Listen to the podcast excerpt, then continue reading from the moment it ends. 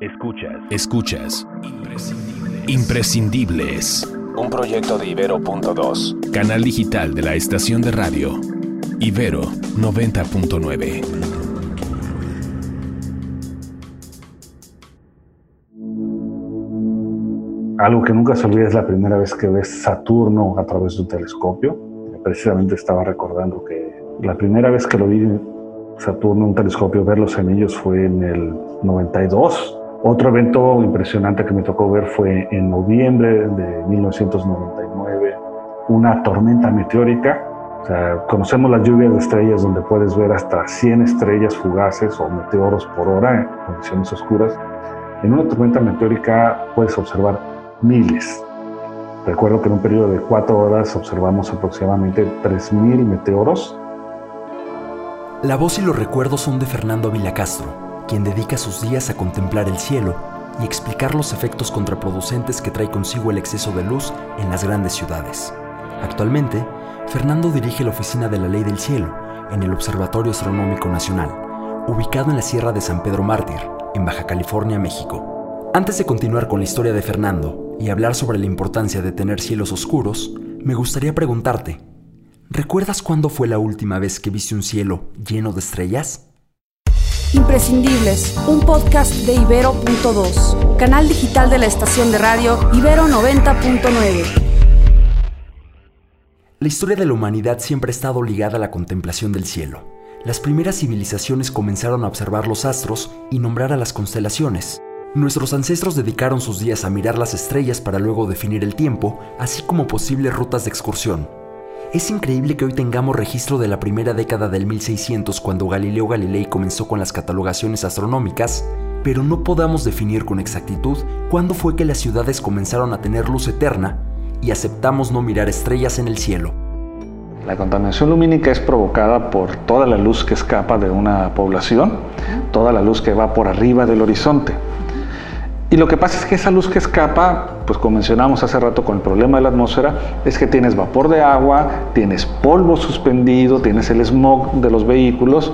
Entonces llega la luz, rebota en esta capa suspendida y viene de regreso. El efecto es que tú desde abajo lo que ves es un velo en el cielo. Y uno lo puede ver claramente si hace la comparación de si sale esta noche a la calle, cuántas estrellas puede contar y si se va, por ejemplo, a la rumorosa y cuántas estrellas puede contar. Es la manera más clara de ver qué tan contaminado lumínicamente tienes tu cielo. Un efecto contraproducente para las observaciones astronómicas y nuestra vida nocturna. Voltear la mirada al cielo y encontrar estrellas es un derecho humano que heredamos de nuestros ancestros y que la Organización de las Naciones Unidas para la Educación, la Ciencia y la Cultura, mejor conocida como UNESCO, reafirmó en 2007 cuando publicó la Declaración sobre la Defensa del Cielo Nocturno y el Derecho a la Luz de las Estrellas. Imagina esto. Estamos perdiendo la oportunidad de hacer propia la belleza de lo intangible. Nosotros mismos hemos permitido que perdamos esta inspiración natural que es un cielo estrellado. La preocupación de Fernando se remonta muchos años atrás, por aquellas noches verdaderamente oscuras de su infancia.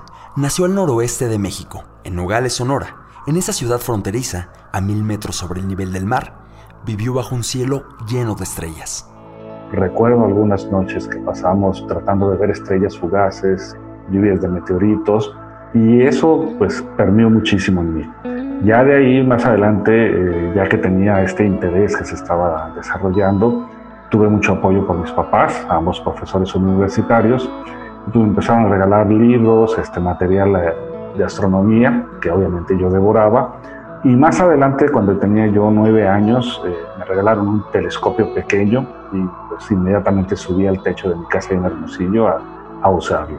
Y ya desde ahí, pues quedó claro para mí que lo que yo quería hacer de grande era, pues, pues ser astrónomo. Fue así que la asombro y curiosidad de Fernando, más el apoyo de sus padres, lo llevaron a tomar la decisión de querer estudiar el universo. Así que entró a la carrera de física en la Universidad de Sonora.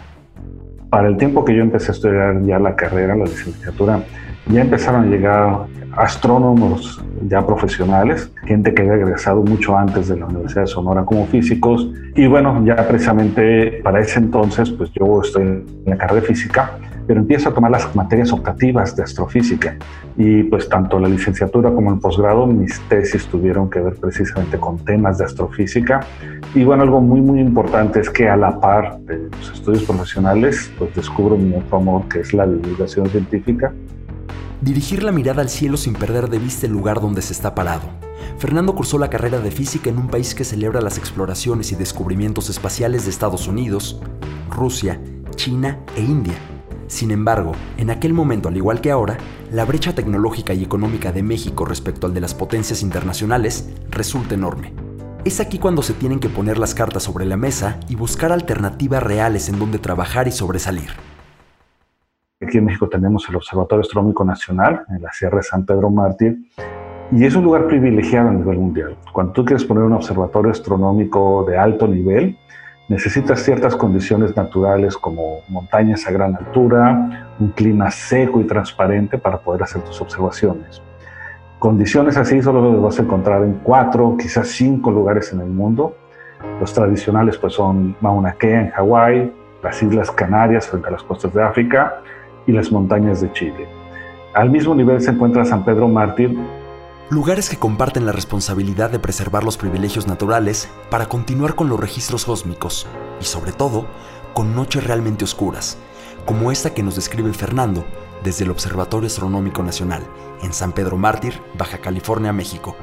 En una noche sin luna, por ejemplo, tú estás allá en la sierra a 2.800 metros de altura sobre el nivel del mar, la humedad es bajísima, oscurece, estás afuera, dejas que tu visión se adapte a la oscuridad de tal manera que la única luz que ilumina el paisaje es la luz que viene de las estrellas del gran centro galáctico.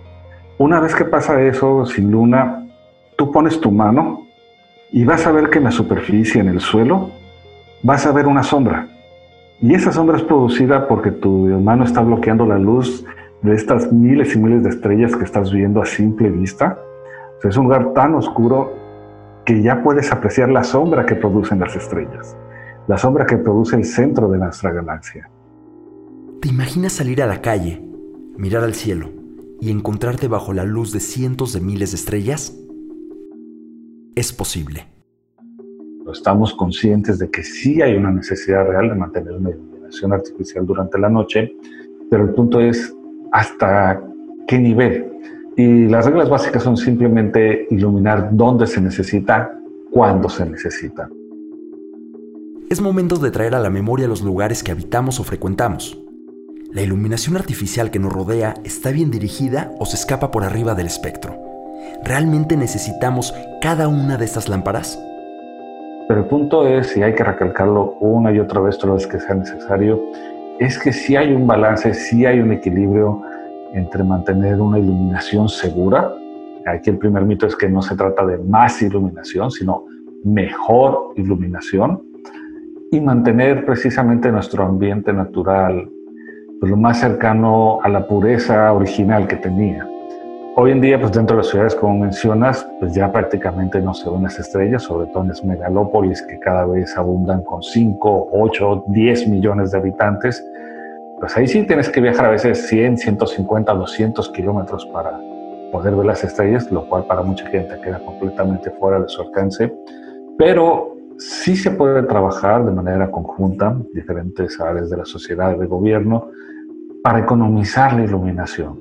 Usarla solamente cuando se necesita, de tal manera que si bien a lo mejor dentro de la ciudad ya no tienes una posibilidad de ver la Vía Láctea, quizá ahora ya nada más necesitas viajar 30 kilómetros o 40 kilómetros, lo cual es pues fácilmente lograr. La necesidad de proteger los cielos oscuros surge hace más de 30 años en las Islas Canarias, en la comunidad autónoma de España, y afortunadamente se ha ido replicando en otros lugares del mundo. La voz y el trabajo de Fernando son la prueba de ello. Pero es impresionante voltear a ver el centro galáctico en un lugar así y ver no solo la nube de estrellas, pero ver las zonas oscuras que son nubes de polvo en el centro de nuestra galaxia, ver de repente manchitas que son nebulosas o cúmulos estelares a simple vista. La iniciativa de tener cielos oscuros involucra reformas a las leyes y trabajar en conjunto con los tres niveles de gobierno. La oficina de la ley del cielo existe porque las noches oscuras son un derecho humano y hay quienes no están dispuestos a renunciar a ellas. salgan de los domos de luz de las grandes ciudades. Busquen sitios apartados de la luz, de la contaminación lumínica. Verano es una buena opción porque tenemos la Vía Láctea que es impresionante, pero hagan el esfuerzo. Si no es hoy, quizá el mes que entra, quizá más adelante, pero de verdad, hagan el esfuerzo, busquen un lugar apartado, donde no haya obstrucciones. Si es una montaña, mucho mejor. Y simplemente disfruten. Simplemente aprecien, simplemente báñense con la luz de las estrellas y van a ver que precisamente a veces nuestros problemas del día a día son solo eso, cositas pequeñas de un día a día, pero el universo, nuestro mundo, nuestro planeta es mucho, mucho más grande. Y de verdad podemos hacer muchísimo simplemente si nos permitimos apreciar estas maravillas naturales que tenemos como un cielo estrellado. ¿Recuerdas cuándo fue la última vez que viste un cielo lleno de estrellas? Tenemos que cuidar el cielo estrellado, tenemos que cuidar el cielo nocturno, porque no sabemos hasta dónde va a llegar, hasta dónde va a permear la inspiración. Agradezco a Fernando Ávila Castro que pudimos haber platicado a la distancia y que nos haya explicado más de qué va el no tener estrellas en el cielo y por qué es que la luz sigue afectando tanto a las grandes ciudades. Mi nombre es Jorge Ceja yo me encargué de la entrevista y del guion y aquí también está conmigo Jordi Sindel. Eh, ¿Qué onda? Yo soy Jordi Sindel, yo me encargué del sonido y de la música eh, de este episodio de Imprescindibles. Ceja, ¿qué piensas al respecto? ¿Qué piensas del tema de la contaminación lumínica y del trabajo de Fernando? Me siento como el emoji de el cerebro que explota, Jordi. Literal, siempre que lo escucho me vuela la cabeza. La primera vez que platiqué con este Fernando fue en el 2017 y tres años después sigo viendo la importancia de su labor, la importancia de la oficina que él preside y de cómo, al menos en los lugares donde yo he habitado, no hacemos un cambio todavía.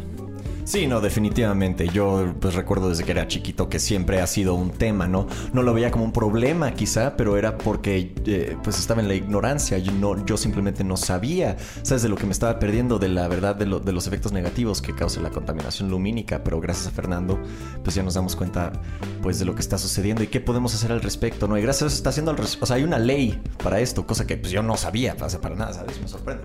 Exacto, Jordi. Pues de esto va imprescindibles. Esperemos que ustedes hayan disfrutado este episodio y esa sección, esta plática que tengo con Jordi, también va para recomendarles a otros imprescindibles. Esto puede ser música, autores, películas. La verdad es que nosotros somos bastante eh, abiertos en esas propuestas. ¿Cuál es tu imprescindible, Jordi? Pues yo también les quiero recomendar, aparte de nuestro imprescindible Fernando Ávila Castro, también les quiero recomendar a Neil deGrasse Tyson y su podcast eh, titulado Star Talk. Eh, hablan de muchas cosas este, que tienen que ver con la ciencia, las matemáticas y el espacio. A mí me encanta el espacio, por eso también me gustó mucho este tema, Ceja. No sé si tú tienes otro imprescindible también eh, para sí, compartirnos. Justo, les traigo un libro que se llama ¿Cómo ves? La luz, historia de las nebulosas es de la científica Susana Viro y además la primera vez que yo leí este libro y llegó gracias a mí porque me lo gané en un concurso de Radio UNAM. Así que también ahí abrazo a la gente de Radio UNAM. Al final del día, Imprescindibles pertenece a Ibero.2, canal digital de la estación de radio Ibero 90.9. Y nada, espero que lo disfruten. A nosotros nos encuentran en las redes sociales como... A mí me encuentran como arroba Jordi Sindel y a mí como arroba ceja morán en todas las redes. Gracias y por favor suscríbanse a este podcast y díganos ahí a través de las redes sociales para ustedes qué historia o qué persona es imprescindible. Además de imprescindibles, escucha Neogurús, el podcast de charlas con líderes poco convencionales de Ibero.2.